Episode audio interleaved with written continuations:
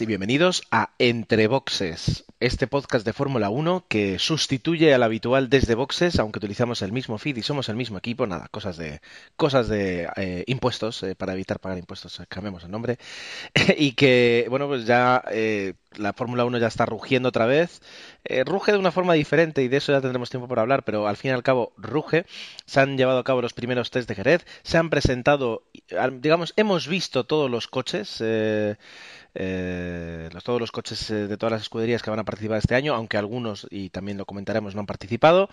Y tenemos material suficiente y noticias suficiente para sentarnos aquí algunos de los integrantes de DS Boxes para eh, comentar y para hablar y para opinar y para, bueno, luego pues eh, escuchar vuestras opiniones y leerlas, por supuesto. Vamos a empezar con la lista de bajas, que en este podcast pues no es baja, eh, Agustín eh, no está con nosotros hoy, eh, por motivos de trabajo le es imposible, como es habitual. Osvaldo tampoco ha podido contar con nosotros.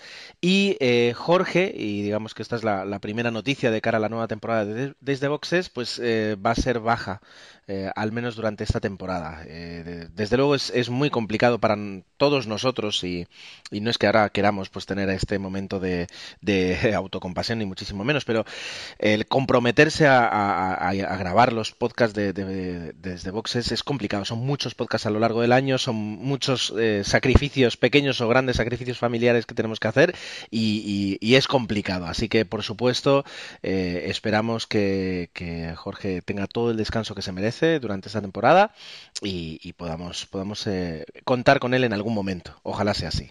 Los que sí estamos, ah, pues Dani y Emanuel, a los cuales saludo y les deseo muy buenas noches. ¿Cómo estáis, chicos? Pues muy bien, Gerardo, ya con ganas de empezar a ver rodar estos coches en una pista, todos juntos, en, en una carrera, y, ver pues dónde, dónde está cada uno realmente, ¿no? Aunque bueno, con los test que hemos tenido esta, esta semana pasada, yo creo que empezamos a ver algunas cosas que no sé si serán fiel reflejo de lo que pasará durante el 2014, pero que sí que dejan cosas interesantes. Hola Dani, hola Ger, pues como dice Dani, yo tenía muchas ganas, por un lado, de, hablar con vosotros y, también tengo muchísimas ganas de que empiece la Fórmula 1 ya en Australia en marzo, porque, bueno, como dice Dan en los test estos así iniciales, hay que cogerlos con puntillas, pero mm, tengo la corazonada de que va a ser una temporada entretenida. Desde luego que lo va a ser y nos puede gustar menos o no el cambio de motor, pero desde luego lo que nos va a traer va a ser pues un, un reboot ¿no? de la Fórmula 1 y de, y de, lo que estábamos acostumbrados a ver, problemas técnicos, los equipos luchando para solucionar esos problemas técnicos, porque ahora digamos que como que, la lección estaba muy sabida. Mm, eso de, esperar a que el oponente de tu máximo fan, de, tu, de tu piloto favorito, pues eh, abandone la última vuelta por problemas mecánicos, pues no debería entrar en, en el, en el eh, en, lo, esperable dentro de una carrera y que terminen 14 coches por problemas mecánicos o por etcétera, etcétera, etcétera.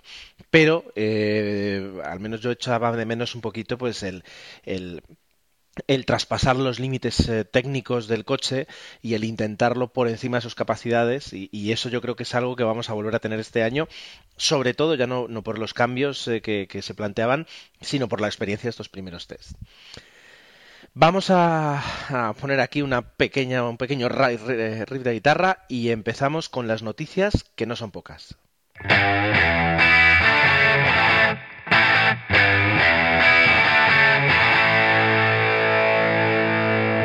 Vamos a empezar, digamos, un popurrí de noticias, eh, de las más, o sea, no, no, ordenadas en ningún estricto orden de importancia, fecha, etcétera, relevancia, sino simplemente pues así como nos han surgido, así como las hemos ido plasmando en el, en el guion y también porque estamos entre amigos, esto es un entre boxes, eh, podemos estar un poquito más relajados y, y, vamos abriendo un poquito de debate así como salga, ¿de acuerdo? Ese va a ser el formato de, de, este, de este podcast. Eh, empiezo yo con una colección que no he visitado, pero que me he prometido que antes de que se retire eh, la voy a visitar, y es la Fernando Alonso Collection. Hasta el 4 de mayo en Madrid. Yo, bueno, es decir, sí que seguí un poquito, yo sigo a, Fernando en, en, Twitter y seguí un poquito lo que fue la preparación y desde luego la, la colección yo creo que es, es, atractiva para cualquier amante de Fórmula 1, no solo para un fan de Fernando Alonso, por la cantidad de material y de, y de información que uno puede disfrutar allí. De hecho, están todos los coches con los que, con los que Fernando ha eh, corrido desde el, bueno, como mínimo el 2005, pero creo incluso los, los anteriores.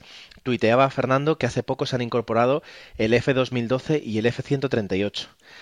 Y es una colección muy rica desde, desde el inicio de su carrera, con cuatro añitos en el karting, es decir, está ahí el mono con el que corrió su primera carrera, hasta pues eh, los últimos trofeos o, sus últimos años en Ferrari. Para mí ya solo eso, ya digo, como fan, fan de la Fórmula 1, sin, sin entrar en, en, el tema de ser alonsista, no, merece la pena. ¿Vosotros tenéis intención de verla? Nosotros aquí, a ver, yo si me desplazo a Madrid posiblemente vaya. De todas maneras, eh, Galicia queda bastante cerca de, Asturias. En un par de horas te plantas en Oviedo. Y creo que esto pues va a acabar en Oviedo. Eh, sería cuando cierra la exposición, creo que va para el museo. Y es museo, no es una, no es una colección que se muestre en un, en un sitio temporal, ¿no? Entonces sí que igual sería también otra forma de verla. Y si no puedo verla en Madrid, por lo menos ir hasta, hasta Oviedo y verla allí. Porque además es lo que comentas tú. Yo estuve, pues por ejemplo, en el, en el Museo Enzo Ferrari, en, Módena, donde, donde tiene la sede Ferrari.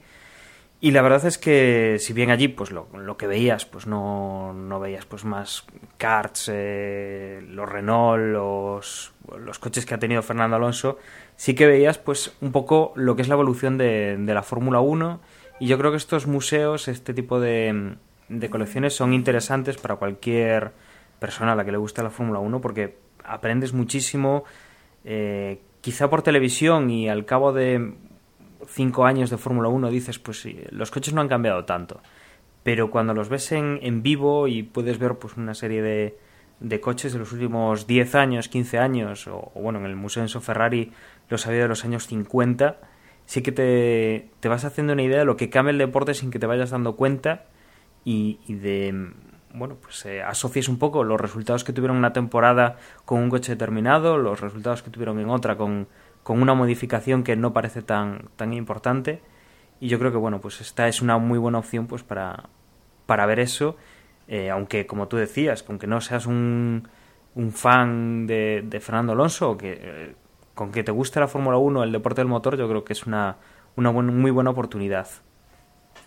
Sí, es una exposición única, ¿no? O sea, poquitas veces se podrá dar la casualidad de que se podrán ver dos Renault, cada parte son campeones del mundo, un McLaren y varios Ferrari. Y eso aparte de toda la colección de cascos que ha acumulado Fernando hasta la actualidad, monos, cas, coches de otras categorías. O sea, es una exposición ya no es que sea de Fernando, que también, sino de Fórmula 1 en general, que yo creo que pocas cosas en el mundo la superan. Una, pues lo que decía Dani, Museo Ferrari o visitar la fábrica de McLaren, Williams o una cosa así similar, porque es algo único, como decía Gerardo, hasta el cuarto, hasta el 4 de mayo. Eh, o sea, si, si podéis ir, pues apuntaos, creo que son la entrada 7 euros y aparte hay alguna reducida. Bueno, y Jorge ya ha podido visitar, ya, ya la visitó y salió con buenas sensaciones, evidentemente, pues es como darle un caramelo a un niño a la puerta, a las, afuera de un colegio, ¿no? O sea, es para pasárselo pipa y pues ahí queda, ¿no? Bueno, pues eh, si alguno de vosotros la ha visitado, la piensa visitar, nos quiere recomendar algo o, compartir con nosotros eh, algo acerca de esta de su experiencia en la colección Fernando Alonso, pues que nos lo cuente, que estaremos deseosos de, de, conocer. Ya digo, he prometido a mí mismo eh, el, no, el no perdérmela. Vale, eh, en esta, digamos, eh, pseudo fórmula, o sea, noticias de Fórmula 1, pero que no son realmente de Fórmula 1, tenemos en este caso una noticia triste, y es que poquitos días después de que grabáramos eh, el, último episodio que publicamos, ah, murió eh, John Button, padre de Fernando, de perdón, de, de um, Jenson Button, pues por un ataque de, al, al corazón. A ver, o sea, es es noticia, digamos, porque sí es verdad que era bastante, bastante asiduo en las carreras y, recuerdo pues eh, muchos gran premios en los que lo, hemos visto en los boxes, pues celebrando las victorias o acompañando a su hijo y, yo creo que merecía la pena ah, mencionar esta noticia eh, y lamentar lamentar su muerte su muerte como nosotros lo hacemos. Aparte es el, el padre modelo, ¿no? Porque ni se metía en las decisiones deportivas del hijo y es cierto que que lo acompañaba a todas las carreras, pero un segundo plano, ¿no? Apoyándolo, o lo que decía Gerardo, una imagen con un carisma, bueno, yo cada vez que lo veía en pantalla, aparte salía sonriente, evidentemente, por porque Jenson tenía éxito y cuando a Jenson le veía mal, pues alguna vez gastaba alguna broma a la cámara. O sea, a mí me llamó, o sea, una de estas noticias que te enteras así de, de repente, como la de Schumacher. Y, y bueno, tristemente ha fallecido, pero bueno, se quedará en recuerdo, ¿no? Y al hilo de Schumacher, pues Schumacher sigue, digamos, en coma, lo están despertando poco a poco de ese coma y de momento la mejor noticia es que sigue ahí peleando por salir de, ese accidente que tuvo esquiando y es la única noticia que tenemos hasta ahora, ¿no? El, el, una de las cosas que, han comentado es que ya no está eh, en estado crítico y, justamente yo había leído, creo que fue en Marca, un, un, artículo, no recuerdo qué periodista, en el que decía, bueno, llevamos tan, sin noticias de Schumacher, creo, creo que se llamaba el, el, título. Han pasado ya varias semanas, han pasado un mes, no se sabe nada y normalmente cuando no se tienen buenas noticias eh, eh, después de un coma inducido, pues eh, tenemos que empezar a pensar en, en algo pesimista, etcétera, etcétera, etcétera. Y llega ahora pues esta noticia, eh, que no es que sea optimista, pero bueno, es un progreso el hecho de que, de que crean que, es el momento de despertar y, ahora pues e, evaluar los, los daños cerebrales que, ha podido tener y empezar pues eh, el trabajo, el más que previsible trabajo que, le espera por delante, ¿no? Eh, me parece que se ha hecho muy bien en cuanto a respetar la, el silencio que pidió la familia y, no estar cada día esperando pues un, un avance tremendo, ¿no? Y, y yo creo que han llegado han llegado las noticias cuando se han producido. Sí, afortunadamente porque yo llegué a leer que justo la semana que tuve el accidente que hasta un periodista intentó pasarse por un familiar para entrar a la habitación, o sea, eso ya es pasarse, ¿no? Que estar interesado, fue portada a nivel mundial, o sea, no sé si Schumacher tenía la idea de que era popular, pero vamos, o sea, si se llega a recuperar y tal, cuando se entere de, que los días siguientes del accidente, que fue portado absolutamente en todos los medios, habría telediarios, eh, los fans en el día de su cumpleaños fueron allí al, hospital y montaron con un proyector recordándolo, en Ferrari lo han recordado ya varias veces, eh, en, en Mercedes también con, en su coche, o sea que es un piloto que ha podido tener sus puntos negros, pero al margen de eso, pues como persona, pues que se recupere. Bien, pues continuamos eh, con, todas estas noticias. Ah, digamos como que estamos eh, limpiando ¿no? todo lo que todo lo que merece la pena comentar antes de entrar en lo que ha sido los test y, y, realmente las presentaciones de los coches, etcétera. Otra noticia es que Ross Brown deja Mercedes. Eh, no sé si se puede hablar oficialmente de, un retiro, eh, al menos sí que, al menos ha dicho que, esta temporada no piensa participar y es una forma suave, ¿no? De decir eh, que se retira. Sí, lo, lo, del retiro prácticamente lo ha, lo ha dicho, eh, no con esas palabras, no ha dicho me retiro, pero sí que parece ser que, bueno, se ha dedicado a la pesca, ahora está pescando pues en la apertura de un de un río, creo que en, que en eh, bueno, las Islas Británicas, y que, que bueno, lo, le preguntaba a un periodista, pues, eh, que, qué tal, que no sé qué, y bueno, pues eh, básicamente comentaba que, que, era algo que no había podido hacer antes porque se encontraba siempre en, en, un, en un, momento, pues, de arduo trabajo en la Fórmula 1 y que este año, bueno, pues como no estaba allí, que, que no, no tenía problema, pues, para, para ir a a pescar y que bueno, que le preguntaron directamente si se retiraba y dice, hombre, los meses en los que yo más trabajaba eran estos, si estoy aquí. Eh, no, no, lo dijo directamente, pero, pero se entiende que, que Ross Brown, pues ya con, con, la edad que tiene, los años que tiene, los éxitos que ha cosechado durante mucho tiempo, pues deja, deja ya de estar en activo en la Fórmula 1.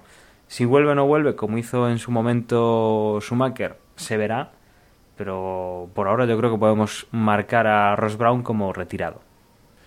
Y esto de Ross Brown conlleva cierto valle de sillas que hemos vivido aquí en enero en la Fórmula 1. Por un lado, esto de Ross Brown ya lo anunció a finales del año pasado, ¿no? Pero como decía Dani, esta semana ha sido muy categórico, digamos, ¿no? Que, que no va a volver, no va a volver porque uno de los rumores era que Ross Brown iba a, volver a la Fórmula 1 tras este parón así que tenía de, este año a McLaren con, con Honda.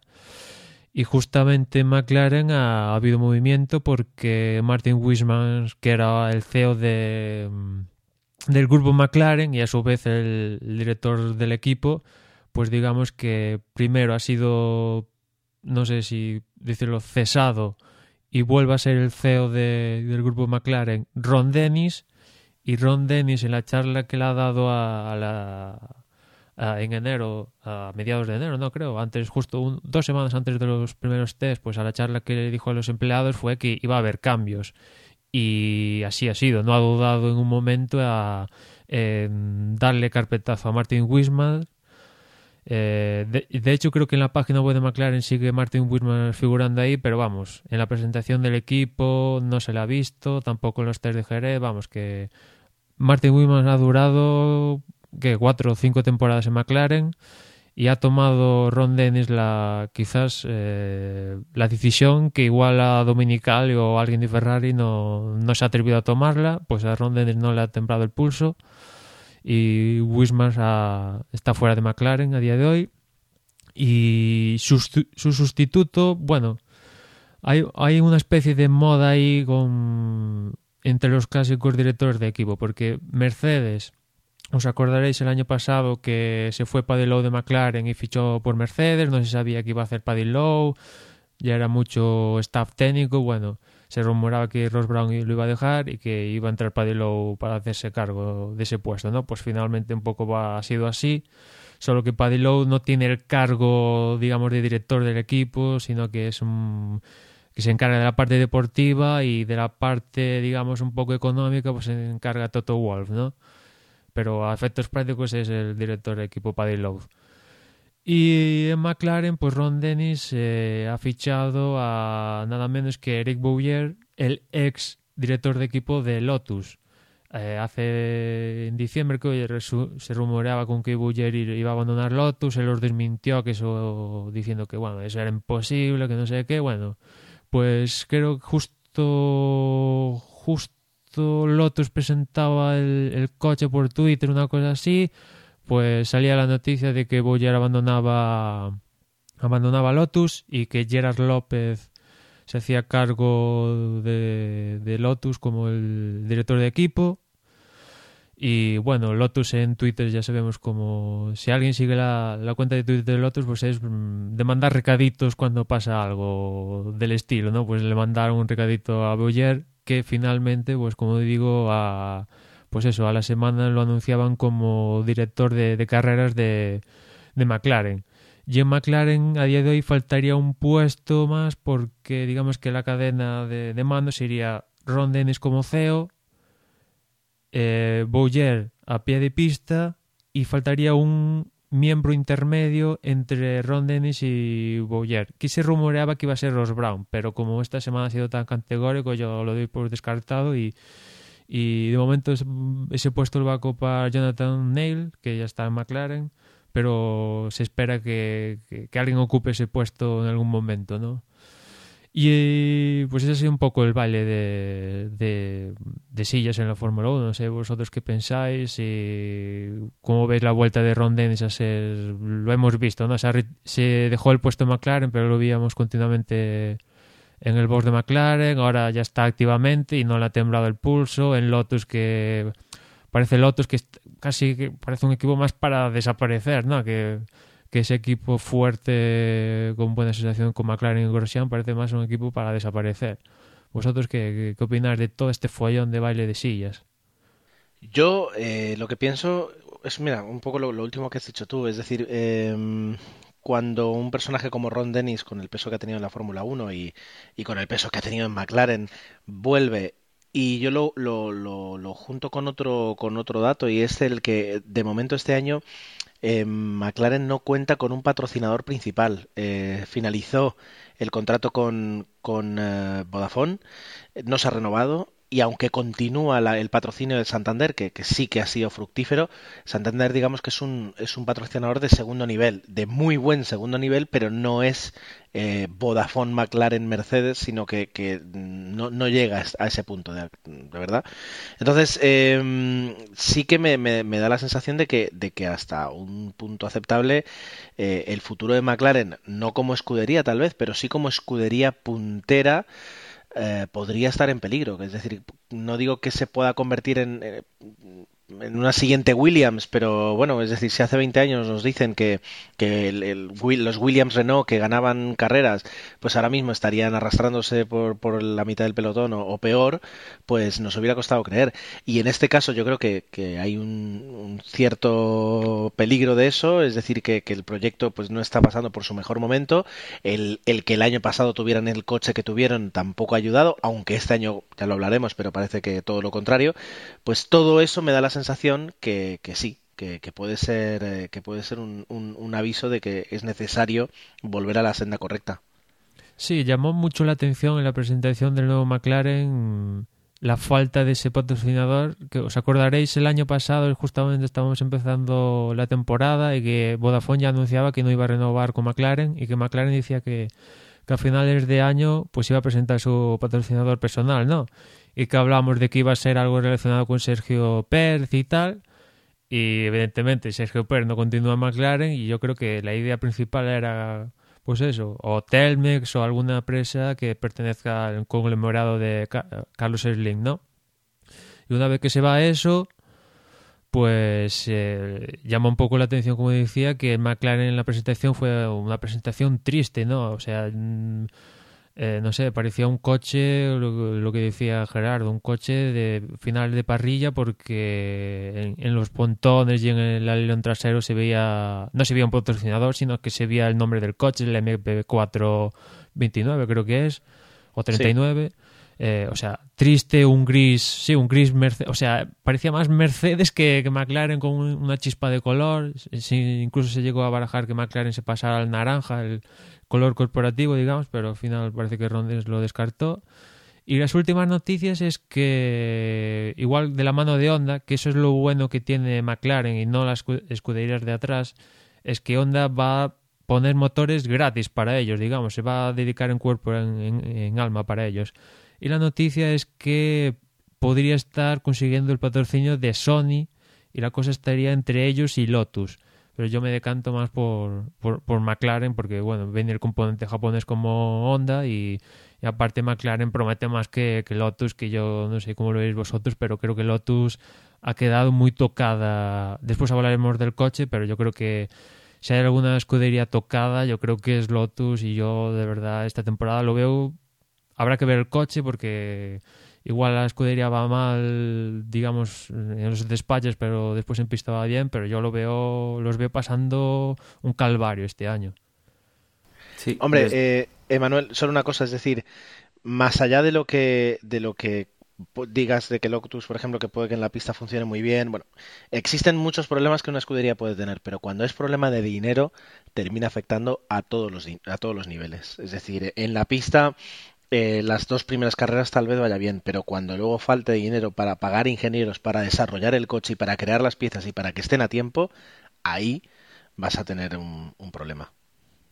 No, por lo que se habla en el, en el Pado, con lo que no se habla en el Pado, que, que, la gente conoce, es un poco eso, que lo que es la base del equipo, que al final pues son los ingenieros, eh, la gente que, que pone el, en funcionamiento pues toda la maquinaria, eh, yo creo que los últimos, en los últimos meses, sobre todo, hemos visto mucho movimiento de gente saliendo de, Lotus, muchos abandonos importantes y que parece ser que incluso los que no son conocidos, pues eh, también han ido abandonando y que Lotus está quedando sin una infraestructura detrás. Eh, aunque tuvieras dinero, bueno, pues es un problema, pero si además de eso ya no tienes dinero y no, no hay facilidad pues para desarrollar, pues que, que no sé si estaremos pues ante el último año de Lotus en la Fórmula 1 o el último año como Lotus, eh, que venga algún magnate y se monte su propio equipo, lo que sea, ya será otra cosa, pero, pero posiblemente eh, veamos muchos problemas en el equipo. Sí, desde luego cuando el año pasado tuvieron que descartar a Hulkeberg en favor de Maldonado, que Maldonado te puede parecer más bueno, menos bueno, ha ganado una carrera, no en vano, pero cuando tuvieron que prescindir de Hulkeberg y a favor de Maldonado, principalmente, yo creo que eso lo sabe todo el mundo, por el patrocinio de PDVSA, pues ya deja las claras que, por ejemplo, Buller, no sé, yo creo que yo creo que él prefería evidentemente a Hulkerberg y una vez que pasa lo de Maldonado después que igual no le pagan ni a él y que se va, como decía Danny, todo el staff técnico, que era un staff técnico que le daba vuelta a la cabeza y sacaba cosas que le permitían al coche ir muy rápido, ¿no?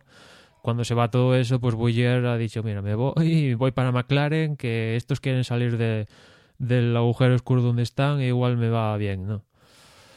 Y mm, después también tenemos que se ha completado la parrilla, quedaba un equipo por anunciar sus pilotos, que era Caterham, y ya los ha anunciado.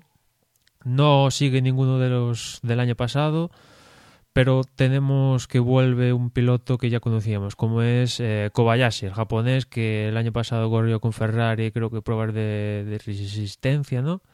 Pues vuelve, vuelve gratis, corre gratis, aportado ese, ese dinero, creo que junto, gracias a los fans eh, el año pasado para correr y finalmente no le sirvió para nada, pues lo ha aportado a la escudería, y, pero él corre gratis y le va a acompañar un novato como es Marcus Ericsson. Ahí, en, principio parecía que iba a seguir Van der Garde, pero Van der Garde ya ha dicho que le ofrecieron el puesto, pero que lo descartaba por por optar a una escudería de mayor rango como es Sauber, que finalmente se ha convertido en tercer piloto de Sauber. Aunque a mí me llama la atención que un piloto descarte correr, aunque sea un, un equipo como Caterham, que igual no da dos pies con, con, bola, ¿no? Pero me llama la atención que descarte que descarte el puesto, aunque viendo los pilotos que hay en Sauber, pues igual le compensa el cambio. Bueno, como ves la vuelta sobre todo de Kobayashi, que mm, a mí me da cierto reparo porque vuelve a un coche que igual no le permite demostrar pues lo que demostró con Toyota principalmente y después con algún podio, sobre todo el podio en Japón de su última temporada en Sauber. Yo me felicito de que vuelva Kobayashi y sobre lo que decías, bueno, son diferentes estrategias las de correr a toda costa o, preferir estar y, y posicionarte en una buena en una buena escudería para luego lo que pueda pasar ya estar, eh, estar preparado o, tener mejor currículum. Uh, y luego también entra el punto económico, es decir, eh, a saber lo que te pide Caterham, a saber lo que puedes conseguir en, en Sauber, etcétera, etcétera. Así que sí, yo creo que, hay que estar muy, muy metido, hay que conocer la Fórmula 1 desde dentro para entender a veces esas, de, esas decisiones. Nosotros como aficionados, claro, decimos, ¿cómo puede ser que no quiera correr? Eh, la realidad puede que sea más, más eh, dura que, que, que nuestras opiniones. Sí, es, es toda una estrategia buscarse un hueco en la parrilla actualmente, ¿no?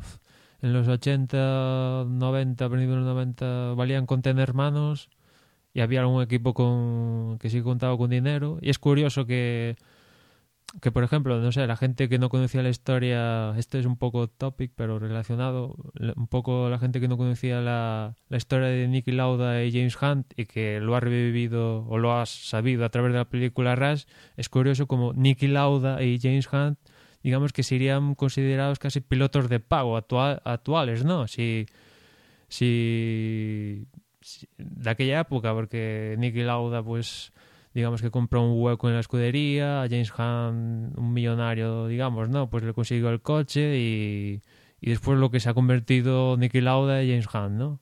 Pues lo que pasa es que no, no suele pasar actualmente algo como eso, que un piloto de pago se llega a convertir en campeón del mundo, pues a fecha de hoy es difícil. Sí, en ese aspecto estamos ante, ante otra Fórmula 1. Venga, uh, tenemos uh, más noticias, eh, todas yo creo que bastante relacionadas con, con, lo que está sucediendo. Vamos a ver. Uh, bueno, nos podemos quedar tranquilos los aficionados españoles porque en el último podcast dijimos que estaba todavía en el aire eh, realmente quién iba a, a, televisar las carreras de Fórmula 1. Creíamos y confiábamos en que, en que Antena 3 hiciera cargo, pero todavía no estaba confirmado. Bueno, pues sí, A3 Media eh, va a continuar dos años más con, con la retransmisión de, de la Fórmula 1 ellos ya luego se reservan un poquito el, el, derecho de, cómo administrar, de, de, dónde, dónde, mandar los, los, entrenamientos, la carrera, etcétera, etcétera. Yo creo que, que sí es verdad que es todo un, reto ahora mismo para las, las cadenas de televisión, sobre todo en esta época, digamos, que ha tocado con, con Vettel. Eh, en, en, ese aspecto, por ejemplo, Telecinco pues lo tuvo muy mucho más sencillo en la época donde Fernando consiguió sus dos mundiales y ahora mismo es complicado es decir, que se te presente un final de temporada eh, con, un, con un Vettel incontestable y que haga que incluso los aficionados a las carreras pues eh, se relajen un poquito por el hecho de decir, bueno, ya está decidido, tengo ganas de ver la carrera, pero, pero, ese pero digamos puede hacer perder muchísimo dinero y es lo que es lo que se está intentando evitar además con algunas medidas que, que ahora enseguida hablaremos. Bueno pues tenemos ahí ya confirmado que será Antena 3 quien perdón Antena 3 no o sea, Antena 3 sí va a dar la Fórmula 1 en abierto y de forma gratuita. Y ya luego veremos eh, el resto de, formatos y, de, contenidos eh, fuera de las carreras, pues qué, empresa o qué canal de, A3 Media lo, emite. Y, yo, Gerardo, y tú también, Dani, os pregunto, o sea, llevamos con la Fórmula 1 con, por, por, qué no decirlo, con Lobato, o sea, yo creo que va a seguir contando Lobato, y aparte ya ha seguido Nira Juanco a pie de boxes aquí en los que va a seguir Lobato, ¿no? Y en los últimos, ¿qué? Desde el 2003 o 2004 que sigue, desde el 2004, 2004 creo. Mm. Que empezó la, cosa con, con Lobato. Mm, yo creo que es hora de que, no sé, se invente algo o, o, o continúe como director o, y deje paso a alguien o... Sí o algo así, ¿sabes? Aunque siga el pendiente del rollo, pero que pase el testigo a alguien en la parte narrativa del asunto, no sé, porque la gente identifica la Fórmula 1 casi con su cara, ¿no? Y yo creo que tampoco es eso. Eh, y después, por ejemplo, el año pasado, todos los años pretenden pues incorporar alguna novedad así y tal, y muchas de esas novedades acaban engordando el previo, que han sido llegado previos de dos horas, ¿no? Y la única novedad del año pasado que introdujeron y que a mí fue la que más me gustó ha sido el tema este del juego imposible, donde pudimos ver lo competitivo, por ejemplo, que, fue Vettel o alguna cosa curiosa, ¿no? Con lo mantas que era Maldonado, así alguna cosa curiosa. Y el resto, pues todo, no sé, rancio, por así decirlo, ¿no? Y no sé si debería comparar, pero si lo comparas con la cadena reina de Fórmula 1, que es Sky en Inglaterra, Evidentemente el grupo 3 Media no tiene los medios que tiene Sky, ¿no? Pero no sé, mm, yo siempre peco de aquí de un programa post previo, ¿no? O, un programa de Fórmula 1, no sé, un tipo tertulias ahora de fútbol que hay ahora por la noche que están muy de moda en los últimos años en España, pues algo así de Fórmula 1, que no hay que olvidarse que el segundo deporte a nivel de audiencias aquí en España es la Fórmula 1 y que parece que solo queda ese dato solo pues cuando hay el Gran Premio. Yo creo, yo creo que en España hay muy buenos programas eh, de análisis deportivo, eh, pero estoy pensando sobre todo, pues por ejemplo, en, Teledeporte, que es el canal, digamos, de la televisión pública, el canal abierto, que, se encarga, pues, sobre todo de los deportes, eh, digamos, minoritarios o que no interesan tanto a nivel comercial y que, por ejemplo, pues la, la cobertura que le dan al, pues, al último Rally París-Dakar, eh, pues es una muy buena cobertura con un resumen, bueno, obviamente la Fórmula 1 no es diaria, ¿no? Pero un programa pues que, que después del, de una carrera pues te cuenten un poco lo que ha pasado, te cuenten un poco los entresijos, yo lo veo un poco más útil que el estar machacando, como, como dice Manuel, con el previo eh, una, otra, otra y otra vez. Y sobre todo teniendo en cuenta una cosa, y es que, em, y, supongo que nuestros, nuestros oyentes estarán de acuerdo con nosotros. Eh, una vez pasada la carrera de Fórmula 1, eh, lo que se le puede dedicar en un telediario, en, en una sección de, de, de deportes eh, normal, pues pueden ser dos, tres minutos a lo sumo o, alguno más en el caso pues del, del grupo de Antena 3 que por, eso son los que tienen los derechos no la verdad es que eh, llevamos mucho tiempo con que, con que los deportes es fútbol en España. Eh, lo más terrible de todo es que el fútbol no es el protagonista de los deportes, sino que es Barcelona-Madrid y este año pues tenemos la, la alegría de que hay un equipo más, no tenemos el mismo aburrimiento de siempre y teniendo en cuenta pues que, que, hay deportes que se siguen, bien podían pues hacer algún tipo de tertulia de media hora eh, contando un poco pues lo que ha pasado, ¿no? La verdad es que los deportes no, no sirven para, para informarte de, de nada que no sea el Barça o el Madrid y yo creo que, que tendrían que hacer pues algo eh, ya que tienen los derechos y quieren rentabilizarlos yo creo que tendrían que hacerse pues una tertulia post carrera eh, o algún programa semanal con, con noticias o algo Sí, y además es que tienen los medios, porque tienen un porrón de, de canales ahí en la TDT. En este caso, tiene el grupo 3 Media tiene ahí Nitro, que sabes, que a veces están poniendo reposiciones de, de series de, los años 80 o alguna película de ese año, que no tengo nada en contra, pero en vez de eso, pues pones algo que te estás gastando los cuartos, porque al grupo 3 Media se está gastando unos millones de euros en los derechos, pues montate eh, lo que dice, una tertulia o no sé, ellos que pueden. A, nosotros ya nos gustaría traer aquí a Fernando Alonso o a, o Tony Cuquerello, ¿sabes? O uno de estos, pero ellos pueden permitirse traerse a pilotos, eh, ingenieros, eh, otro gente de, de, pues de la esfera que sigue en el paddock y no sé, ese, ese, esa tertulia que se gastan ellos en los libres, ahí con casi con o ¿no? Con casi mayoritariamente el responsable, el corresponsal de la y el marca, mayoritariamente, pues es más tertulia de amigos y, bueno, si te gusta lo que escribe ese corresponsal en y en marca, pues perfecto, pero exportarlo algo post carrera porque hay veces que la carrera sí es un tostón y el postcarrera es muy simple, pero hay carreras que, por ejemplo, la de Gran Bretaña del año pasado, con todo el tema de los Pirelli, anda que no daría para hacer una tertulia potente, ¿no? Por poner un ejemplo. Y yo creo que este año, pues, con todo esto de cambios, pues la gente igual se encuentra algo perdida, pues, para un programa que te expliquen por qué pasa esto, por qué eh, cambiaron el RS este año y lo han sancionado cuando el año pasado lo cambiaban y no pasaba nada, pues igual haciendo un programa yo no ya no es que le haga un programa como hacen con el fútbol, ¿no? Que como decía Dan es lo mayoritario aquí, pero un programita y tienen canales en la TDT para permitírselo. Yo, eh, y ya digamos cerrando con, con, este tema, comentaría dos cosas. Es decir, una, eh, ¿os imagináis un punto pelota pero de Fórmula 1? Eh, o sea, que decir, tampoco puede darse eh, doble interpretación a lo que digo. Lo digo por una parte positiva, es decir, llevar a gente que sí sepa de Fórmula 1 a, comentar, bueno, a, crear este, este pequeño desde boxes, ¿verdad? Pues creárselo, creárselo a ellos. Eh, y, y, el Barça Madrid ya lo tenían, tenían Vettel, Fernando Alonso, o sea, yo creo que se podría dar. Igual ahora nos cuesta imaginarlo, pero yo creo que temas para tener esa, mm, esa intensidad que tiene punto pelota ahora el chiringuito, ¿no? Yo creo que la Fórmula 1 da para eso. Sí, sí, sí. Claro que da. Y, además sería interesante porque para llevar gente allí no puedes llevar a cualquiera que te opine cualquier barbaridad, sino que tienes que buscarte a alguien que, te sepa dar eh, los datos, es decir, que tenga unos conocimientos de Fórmula 1 verdaderos eh, en ese aspecto.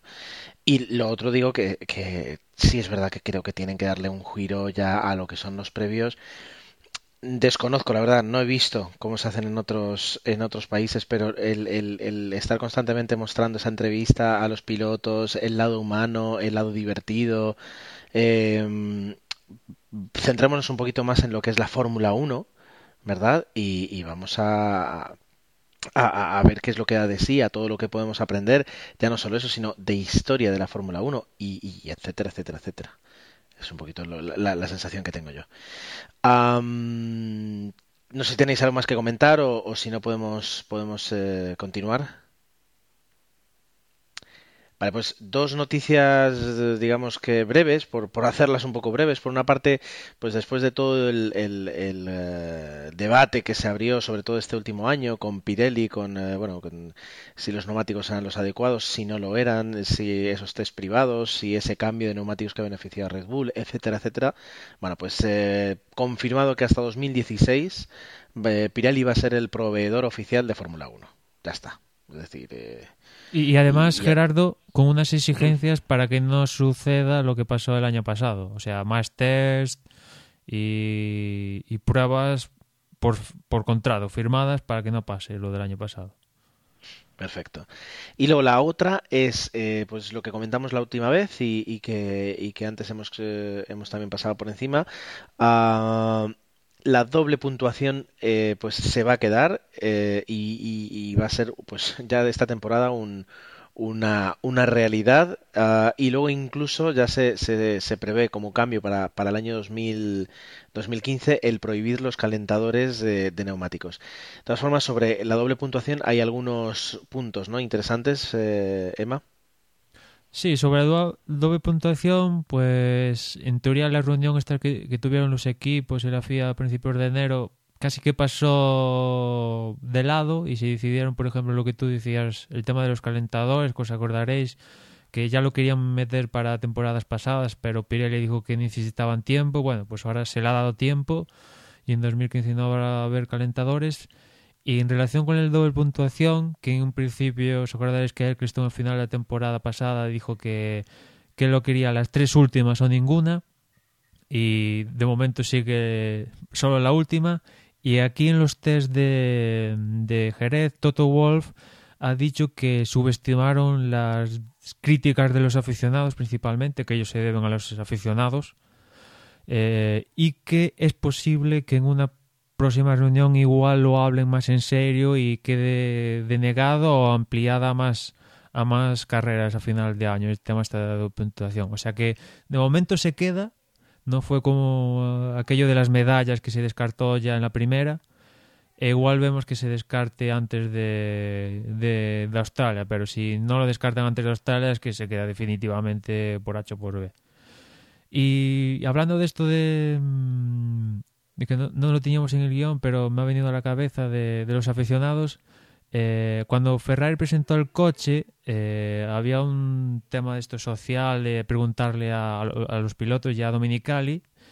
Y Dominicali recibió una pregunta que ellos seleccionaron que le preguntaban que cómo que, que mejorar el tema para los aficionados en, en pista, a los que van al circuito, que está muy bien los que los que lo pueden ver por la tele, pero no se le dedicaba todo el cuidado que, que, la gente quiere a los que van a, a, la pista.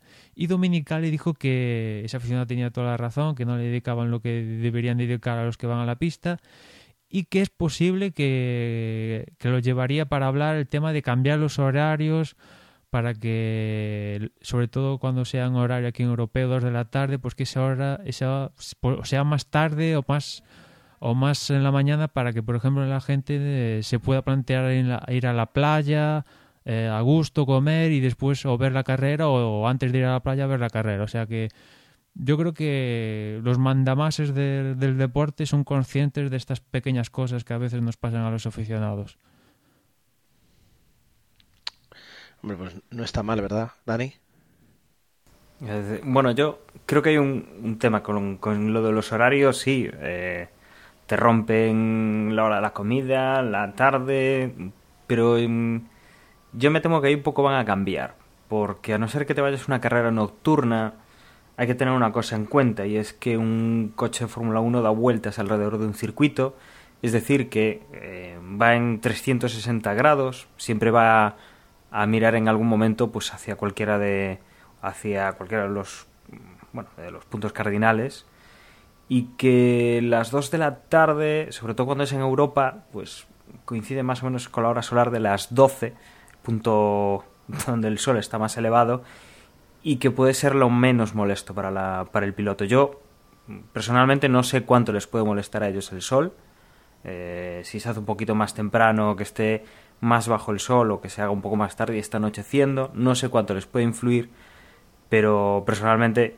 yo conduzco y, por ejemplo, en Galicia, eh, cuando sales de Galicia por la mañana, normalmente se te, se te hace duro el viaje porque vas hacia el sol y, te va dando los ojos y la vuelta es también es terrible porque es lo contrario, ¿no? Se acuesta el sol, vuelves para, para Galicia y, te, te deslumbra. Entonces yo creo que por esa parte del deslumbramiento de, de la posición del sol a los pilotos les puede molestar mucho y puede ser pues eh, un tema problemático. De, hecho, Dani, eh, Dominicale llegó a sugerir que para él las carreras son muy largas y que habría que hacer las carreras más cortas para favorecer el tema que decía antes de, pues eso, que quizás sí, dos de la tarde, pero en vez de durar máximo de dos horas, pues igual una hora y que, pues eso, todo el evento, por ejemplo, la gente que va, pues eh, le dure menos y le permita pues ir a la playa, sobre todo en verano, estas cosas. O sea que para ellos incluso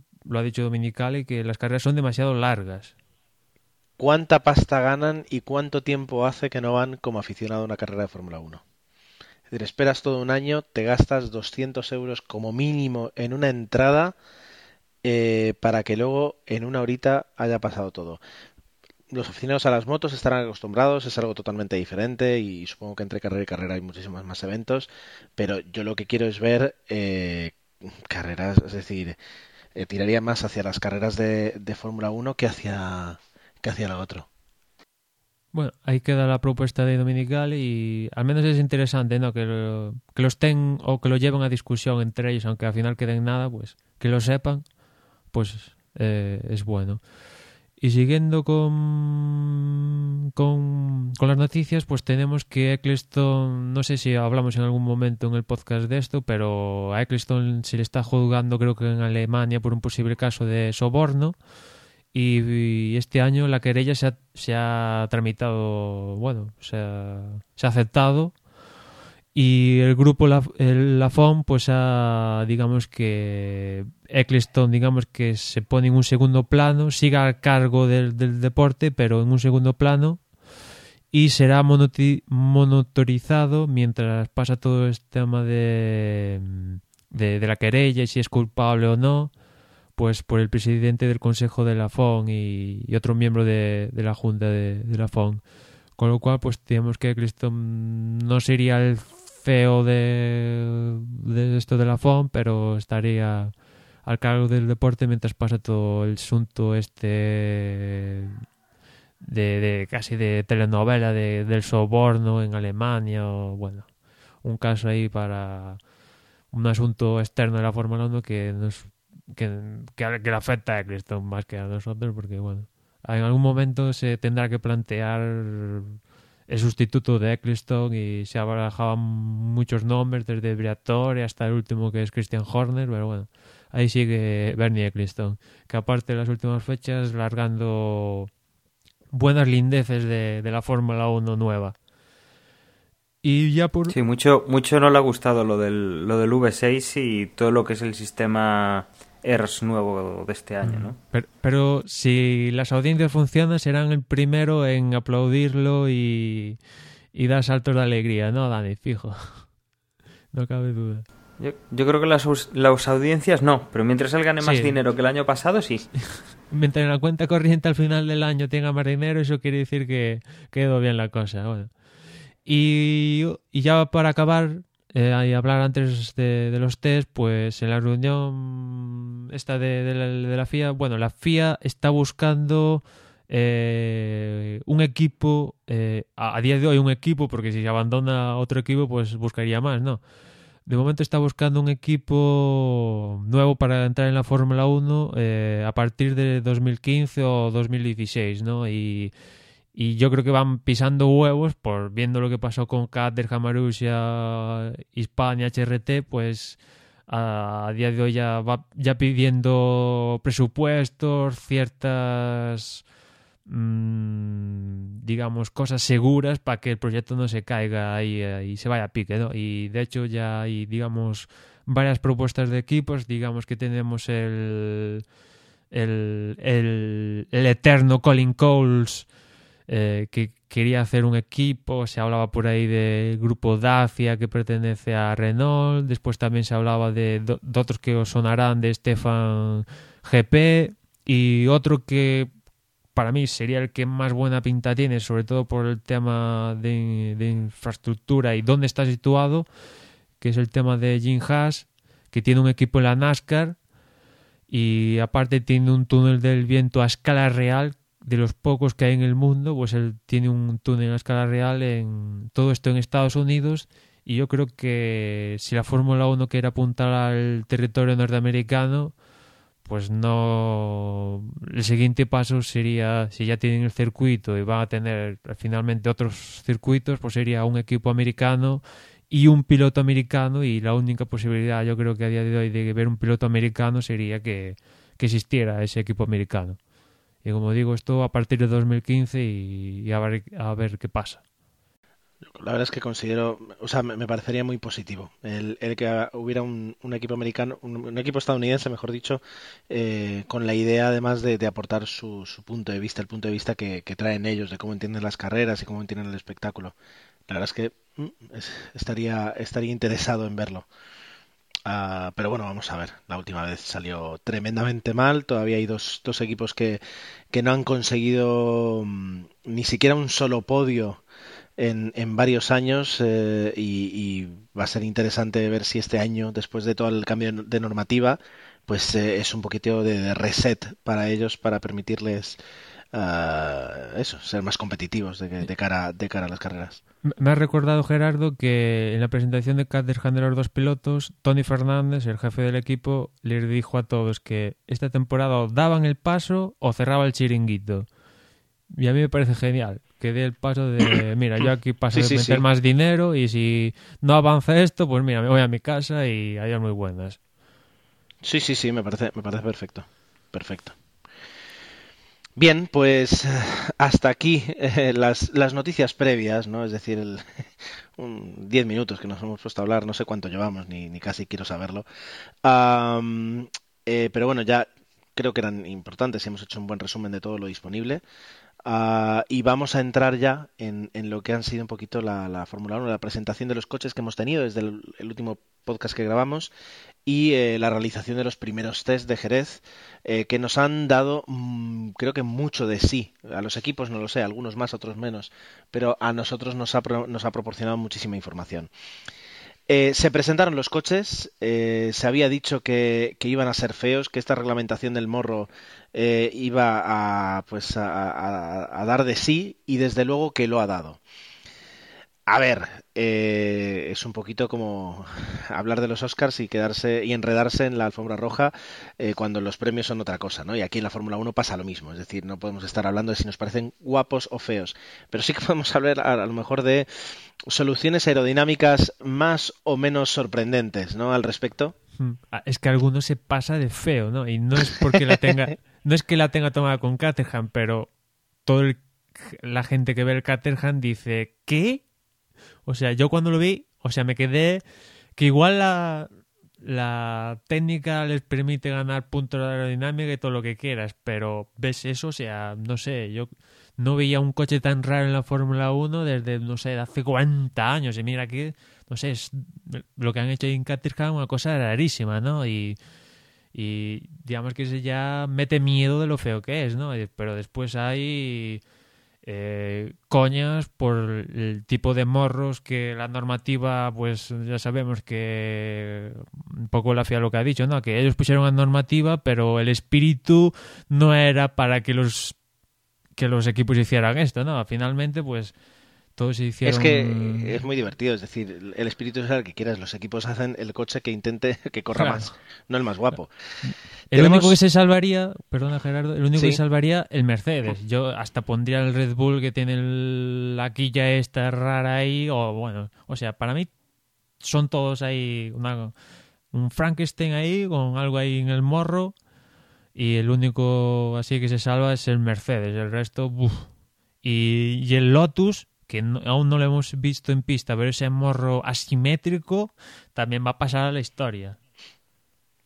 Yo creo que, a ver, tenemos, tenemos un poquito de todo, es decir, desde mm, interpretaciones que han intentado aprovechar el morro, como pueden ser, eh, tú decías Mercedes, como puede ser Ferrari, eh, pasando por, por, soluciones intermedias como McLaren, como, mm, como lo diré, bueno, ya luego casi casi, o como Lotus, que son soluciones extrañas, y luego tenemos un gran número de, de escuderías, Toro Rosso, uh, Williams, eh, Caterham, eh, Red Bull, Uh, y más, eh, eh, sí, Williams ya lo he dicho, Sauber, es decir, el resto que lo que han hecho ha sido pues hacer el coche de alguna forma hasta donde les interesaba y el resto pues meter una pieza eh, que, que, de alguna forma diera la, las menos interferencias aerodinámicas posibles y, y, meter una especie como de... de sí, un cilindro en la sí, punta una... del morro me recuerda mucho pues como una especie como de quilla de pantoque de los barcos, ¿verdad? Es decir, eh... sobre todo, sobre todo el Red Bull. El Red Bull ahí sí que se ve la mano de Newey que le gusta mucho la vela y sí que semeja mucho ese morro del Red Bull a una quilla de, de un velero, ¿no?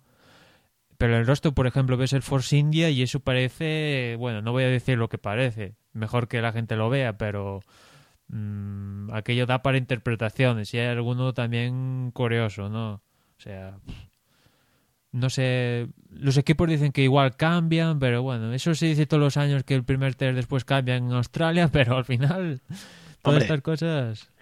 Puede, puede haber cambios, no digo yo que pueda haber cambios, pero es decir, si ahora cambias un morro por completo, eh, te cargas todo lo que es la aerodinámica con la que has, has, has preparado el resto del coche, es decir, no puedes hacer eso.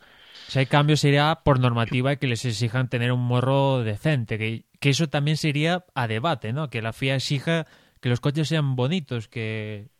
Ah, eso bueno. es absurdo, eso sería absurdo. Pero bueno, tampoco vamos a, a perder más tiempo eh, con, en este aspecto, simplemente mencionarlo. Y luego pues entrar un poquito en lo que han sido los, los, los, eh, los test de Jerez. Yo voy a hacer un resumen muy rápido y muy llano y a partir de ahí si queréis trabajamos. Um, a nivel de escuderías, eh, hemos visto escuderías eh, muy potentes, como puede ser McLaren, que además son las que tal vez han innovado más. Eh, no en vano han tenido más tiempo desde, desde que, abandonaron el desarrollo del coche del año pasado, hasta escuderías con muchos más problemas que en este caso y sorprendentemente es Red Bull, que apenas ha podido correr, creo que han sido 19 o 21 vueltas en los cuatro días. Y en este abanico de rendimiento eh, quedan, digamos, segmentadas eh, por, por, su fabricante de motor. Eh, escuderías Mercedes, con motor Mercedes, son las que han podido ya empezar a trabajar a full con el desarrollo aerodinámico y la fiabilidad del coche y, bueno, pues a, progresar con los test. Las, las, escuderías con motor Ferrari son las que, bueno, pues han tenido que, que empezar de cero con un motor nuevo y, y, bueno, pues han tenido sus problemas, pero están progresando, ¿de acuerdo? Y luego las escuderías con motor Renault, que son las que se han encontrado con los mayores problemas. Eso sería una forma muy mmm, rápida de resumir eh, estos cuatro días. Ahora, vosotros dos, si queréis, eh, podéis entrar un poquito más en materia. Yo, creo que, de hecho, reiteraría lo, lo que has dicho tú, Ger, y pocas conclusiones yo creo que sacaría más porque son unos primeros test y, y bueno, cambiará la cosa de aquí a Australia, pero básicamente lo que has dicho tú, o sea, por un lado, Mercedes, el propio equipo Mercedes, tiene un, digamos, un, un conjunto de, de, todo el monoplaza, fiabilidad, velocidad. Yo lo pondría a día de hoy, si tendría que poner a alguien súper favorito, Después pondría a McLaren que pese a perderse el primer día de test entero, al final ha acumulado un montón de, vueltas y de kilómetros. Son, pese a perderse el, primer día, como digo, se han quedado a seis vueltas de, de, Ferrari, que sí que estuvo el primer día dando vueltas, ¿no? Y aparte de McLaren, muy rápido, o sea que yo creo que McLaren le va a dar la vuelta. Bueno, quizás es precipitable, pero por lo que se ve, el, yo creo que le dará la vuelta a la tortilla a la situación del año pasado. Y como tú decías, todo lo que lleve Mercedes parece que va como un, al menos de fiabilidad bien y aparte rápido, ¿no? Porque el Williams Massa fue, ha sido el segundo más rápido en estos test de Jerez, que por cierto, digamos que todos han ido pisando huevos, eh, los motores a, no han ido al máximo régimen de, de revoluciones y aparte la gente que ha estado en el circuito ha dicho que los pilotos iban pues eso, huevos en las curvas, no arriesgando, no llegando al límite, aunque alguno, por ejemplo Hamilton, el primer día ya por un problema en el coche, pues estampó el coche contra las vallas en Jerez, ¿no? Y, y después, por un, como decía, Mercedes le pondría que han pasado estos test con nota, después pondría en un segundo lugar a Mercedes, a, perdón, a Ferrari, que antes, bueno, tuvieron sus problemillas iniciales como eh, sería natural, ¿no? El primer día, después rodó, Raikkonen ha rodado muchísimo menos que, que, Alonso, pero al final Fernando pues le ha dado vueltas y más vueltas que yo creo que más saber si es rápido o no, yo creo que eh, saber gestionar todo lo que conlleva el motor este año, ya sea cómo juntas el, el rendimiento del motor con la gasolina, eh, yo creo que va a ser, y junto a la fiabilidad va a ser el, el, máximo, el punto clave esta temporada, ¿no? Y Fernando pues ha dedicado a dar vueltas, no ha sido el más rápido, pero esas vueltas, ser de los pilotos que más vueltas ha dado, pues eh, es un paso importante para Ferrari. Y ya por último, y pondría suspenso estrepitoso, yo creo que han sido los peores cuatro días de Red Bull desde que está en la Fórmula 1. Apenas han rodado 21 vueltas los cuatro días de, test. Incluso Marusia ha rodado más vueltas que Red Bull y yo, eso ya te dice lo, lo catastrófico que ha sido el test de, de, Red Bull y la situación con el motor Renault en relación con Red Bull. Y recordemos que el motor V6 nuevo Renault y todo, eh, todo lo relacionado con el motor digamos que está diseñado para el Red Bull y que justo vengan aquí a Jerez y solo sean capaces de dar 21 vueltas, la situación no, no te diría crítica, pero deben estar pasando un mal rato de, de, cuidado. Y a Renault aún le falta debutar a un coche, que es el Lotus, que ese equipo, como decía antes, es para comer aparte. Ya está en una situación más crítica, porque si en Bahrein se comen los problemas que, que aquí ha tenido Red Bull, igual hasta ni corren en, en, no llegan a hacer ni tres vueltas en, Australia. Es una forma, desde luego, es decir, podemos entrar un poquito más en, en, las sensaciones que han tenido todos. Evidentemente todos los, dirán que bueno que es positivo, que es el inicio de la temporada. Desde luego que lo es, eh, pero ya digo, es decir, McLaren ya está trabajando al 100% y Red Bull tiene un problema dicen mm, los blogs, y, de ahí a que sea la verdad, pues a saber hasta qué punto lo conocemos, que el problema que tiene Red Bull es eh, que siempre han ido al, al, apurando al máximo eh, la refrigeración, es decir, menos tienes que refrigerar el coche, más aerodinámica, eh, o sea, menos problemas de aerodinámica tienes, es decir, menos tienes que, perder aerodinámica por ahí, y que este año directamente se han, se han, se han pasado. Eso y que los motores eh, Renault pues todavía no están eh, bien afinados en cuanto a calor, distribución de energía, etcétera, etcétera. También, pero Red Bull no sería el primer año que empieza la temporada mal. De hecho, el año pasado tampoco empezaron especialmente bien, ¿no? Tuvieron esos problemas con los neumáticos. Aún así, Vettel era líder en las primeras carreras, pero no lo pasaron bien.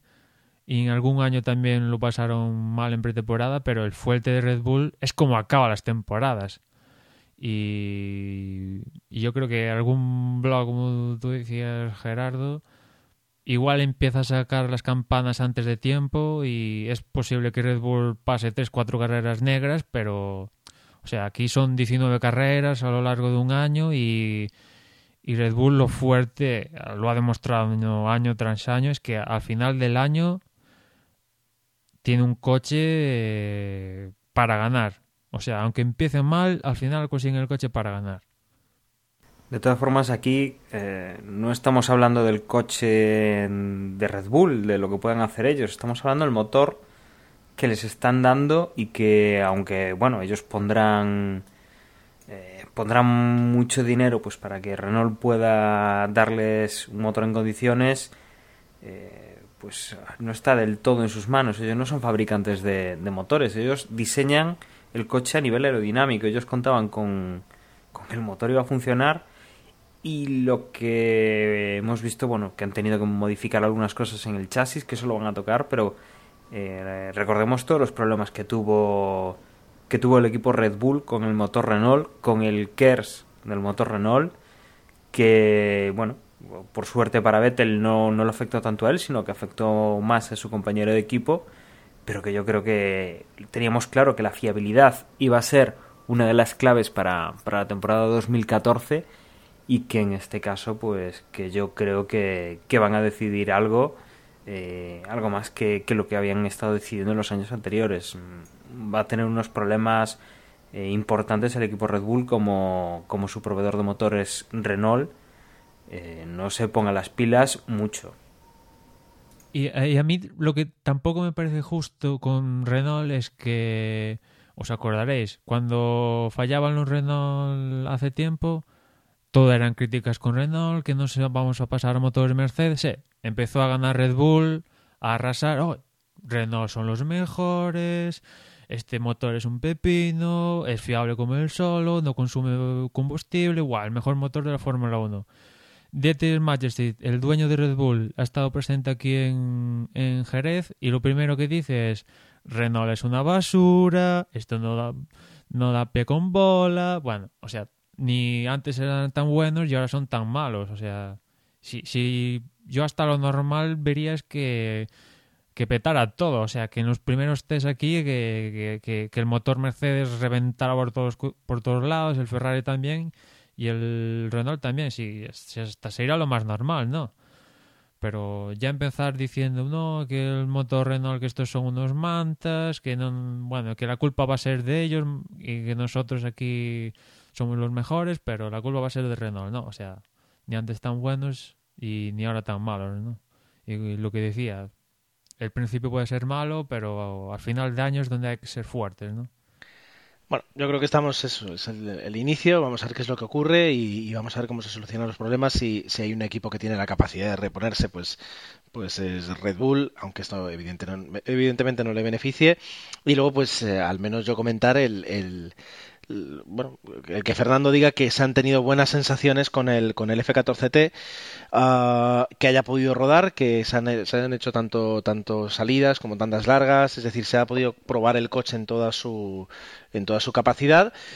Y, recuerdo todavía cuando después de bajarse del F2012, eh, Fernando dijo que era un coche que, eh, que, que, no era el coche que esperaba y que, y que tenían que hacer muchísimo trabajo sobre él eso ya dio una pauta de que, de que era una forma muy fina, muy fina de decir que el coche era una castaña y que, y que no se parecía en nada a lo que ellos pensaban y que tenían que, empezar de cero prácticamente. Y en este caso, pues el que se baje y te diga las sensaciones son buenas, yo creo que es el mensaje más eh, optimista que puede hacer alguien ahora mismo. Así que por esa parte, contento con Ferrari. Sí, al menos los datos del túnel del viento y la pista se parece que son los mismos, ¿no? Que ya por fin el túnel del viento les funciona como debería, que eso ya es un paso Exacto. adelante. Y por cierto, un dato anecdótico es que ha salido por ahí es que los volantes de la mayoría de escuderías parecen ahora volantes de, de, de, de, bueno, no diría de PlayStation, sino que parecen que tienen un smartphone ahí dentro, ¿no? Porque todo el tema este de baterías y tal, los equipos mayoritariamente van a poner pantallas súper grandes con los gráficos de baterías y cambio de marchas y todo en el volante. O sea que, no sé, dentro de poco vemos hasta ahí pinganillos Bluetooth y juegos ahí en el volante, no descartaría. ¿eh? Un iPad mini, tal vez. De hecho, hay una foto por ahí de Mercedes con una pantalla de, no sé, diría 5 pulgadas o una cosa así. O sea, menos Pues Red Bull. era- Menos Red Bull. Menos Red Bull que lleva un, un tema de volante, digamos, más clásico, ¿no? Más pre. Esta. Pre. Digamos, pre. Sí, sí, sí. Esta nueva Fórmula 1. El resto, pues. Al menos Mercedes fijo una pantalla grandísima en el volante. O sea, por ejemplo, grandes premios como Singapur o Bahrein, que se ha confirmado que va a ser todo de noche, no como Abu Dhabi que empieza de. de De día. de día y acaba de noche, pues en esos grandes premios ahí con... en la noche va a ser curioso ver los gráficos ahí de, de los monoplazas. Y, a ver, y a ver, Ger, eh, cómo lo muestra la realización. Todo es asunto este de las baterías, que ya lo hemos visto eh, temporadas pasadas con el KERS, pero este año va a tener mucha más importancia el tema de las baterías, con lo cual a ver cómo lo muestra la realización, si sigue con el mismo gráfico o añade nuevos gráficos. Eh, sí, bueno, tampoco sabemos hasta qué punto van, van a dar mm, información, es decir, las, las, la retransmisión o la realización va a tener esos datos, ¿no? Es decir, el, el KERS era fácil porque, bueno, tenía una carga que, era, que iba de 0 al 100% y lo que tenías que mostrar era una barrita, pero ahora las escuderías pueden utilizar o sea, más o menos tiempo, más o menos potencia. Eso sí, si, si, lo tienen que transmitir, que no sé si les interesa hacerlo o están obligadas, no, no, no sé cuál es el contrato, uh, pues habría que ver cómo, cómo se puede volcar eso en, en una forma fácil de, de, y, de y interesante sería también el tema del combustible, pero ese sí que no lo van a enseñar, pero sería también interesante que nos mostraran el tema de del combustible, que ya sabemos que son 100 kilos para toda la carrera, pues sería bueno que nos mostraran el combustible de, de, cada, de cada monoplaza en tiempo real. Hombre, eso, la bomba. Eso sería, sí, no cuentes con ello. De todas formas, hay una forma en la que te lo van a mostrar. Si se quedan sin combustible, el coche se va a parar en televisión. uh, ojalá, y aquí ya digamos, esto es lista de deseos, ya que estamos, que bajen un poquito el precio de la app para, para, en este caso para iOS o para iPad, y que podamos tener esos datos fantásticos y esa aplicación a un precio un poquito más, no digo que la regalen, ¿no? Pero 6 euritos, 8 euritos, algo así estaría tan bien. Pero bueno, no, no creo. El tío Kelstone ahora más ahora necesita pagar abogados, así que no, no creo que, que se dé. Pero bueno, ahí queda, ¿no? La, la carta a los Reyes Magos. Bien, pues eh, no tenemos nada que añadir más a, a, lo que hemos comentado de los test de Jerez, si no me interrumpís ahora. Y ahí ya pues eh, entraría prácticamente a, despedirnos en un podcast que, como dije hoy, eh, en privado quería que fuera breve, pues aquí lo tenemos, prácticamente dos horas de dos horas de Fórmula 1, pero bueno, hacía falta comentar algunas noticias y, y, repasar todo lo que ha sucedido para ya quedarnos limpios de cara al, al próximo entre boxes. Eh, veo que no me estáis interrumpiendo y, entonces continúo ya para Bingo, en el que me voy a despedir. Os voy a agradecer que nos escuchéis y que, además cada vez seáis más los que nos escucháis y seguimos creciendo en familia, lo cual es fantástico.